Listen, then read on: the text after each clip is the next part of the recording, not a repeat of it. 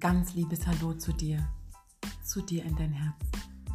Es ist so schön, dass du heute wieder hier mit dabei bist in meinem Podcast, beziehungsweise die Liebe deines Lebens bist du. Heute ist der 9. Dezember und wir dürfen an all unseren Adventskalendern das neunte Türchen öffnen und so auch in dem Rosewelt Adventskalender. Ich habe dir heute auch wieder etwas ganz besonders Schönes mitgebracht angelehnt an die noch immer sehr besondere Situation im Außen, möchte ich dir heute einmal eine kleine Geschichte mitgeben in deinen Tag, die Geschichte zu deinen Gedanken.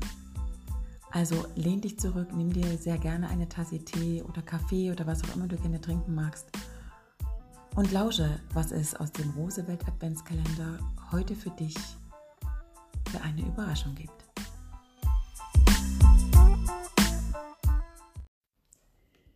Die Macht deiner Worte und Gedanken. Dies ist ein kleiner Auszug aus meinem Vortrag von diesem Jahr und ich möchte ihn dir heute hier in dem neunten Türchen im Rosewelt Adventskalender schenken. Es waren einmal drei Gedanken. Der eine Gedanke war groß und stark und wollte immer recht haben. Der mittlere von den drei Gedanken war meist unsicher und hatte keine so richtige eigene Meinung und schenkte oftmals seinem Gegenüber sofort Glauben, obwohl er das manchmal gar nicht wollte. Und der kleinste Gedanke war oft sehr still, traute sich nicht, sich so richtig zu zeigen, geschweige für seine eigene Meinung einzustehen, aus Angst. Er könnte vielleicht vermeintlich etwas Falsches sagen und somit nicht ernst genommen, geliebt oder gesehen zu werden. Der große und starke Gedanke hatte viel Macht und teils sehr großen Einfluss. Viele, sehr, sehr viele andere Gedanken blieben vor ihm stehen, gehorchten auf seine Befehle. Ja, so auch der kleine und stille Gedanke. Doch was keiner wusste, dass in Wirklichkeit der kleine Gedanke der größte war, denn dieser Gedanke ist in Wirklichkeit dein Selbstglaube. Und er kann nur gesehen und in seiner wahren Größe wahrgenommen werden, wenn du selbst an dich glaubst. Hingegen der größte Gedanke, der sich für den stärksten und mächtigsten bisher gehalten hatte, ist in Wirklichkeit eher klein. Denn er ist dein Ego, dein Verstand, und ist erst nur so stark und so mächtig, weil du es ihm erlaubt hast, weil du es bisher zugelassen hast, weil du daran geglaubt hast, was er sagt und denkt.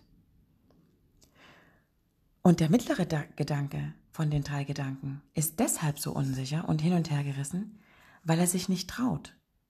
Denn er ist in Wirklichkeit dein Mut.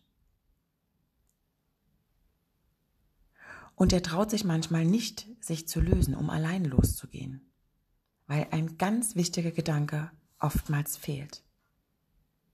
Deine Selbstliebe. Ohne die kann der Mut nicht losgehen und bleibt lieber bei dem großen und mächtigen Gedanken, dem Ego. Und folgt diesem, auch wenn seine Intuition sehr oft etwas ganz anderes sagt.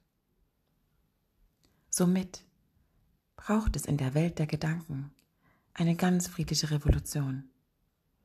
Und diese kann nur durch den König der Gedanken ausgelöst werden. Die Liebe. Denn du bist Liebe. Und alles, was du denkst, bist du. Du erschaffst dir mit deinen Gedanken deine Welt. Durch deine Gedanken formst du das, was du siehst und was du wahrnimmst. Du schenkst deinen Gedanken den Glauben. Und im Übrigen all deinen Gedanken, die sich jeglich täglich neu in dir ja, manifestieren. Also überprüfe einmal jetzt zu der besonderen Zeit, welchen Gedanken schenkst du Glauben? Wo ist dein Fokus? Frage dich, wie möchtest du dich fühlen? Was möchtest du sehen? Was möchtest du in dein Leben einladen? Und dann sei an dieser Stelle munter und wach und höre dir genau zu und sieh einmal hin, welchen Gedanken schenkst du Glauben und wo ist dein Fokus? Und erinnere dich an die Geschichte. Es waren einmal drei Gedanken. Ich danke dir fürs Hiersein und fürs Zuhören und wünsche dir ganz viel Freude mit deiner Gedankenwelt. Von Herz zu Herz, deine Kathleen.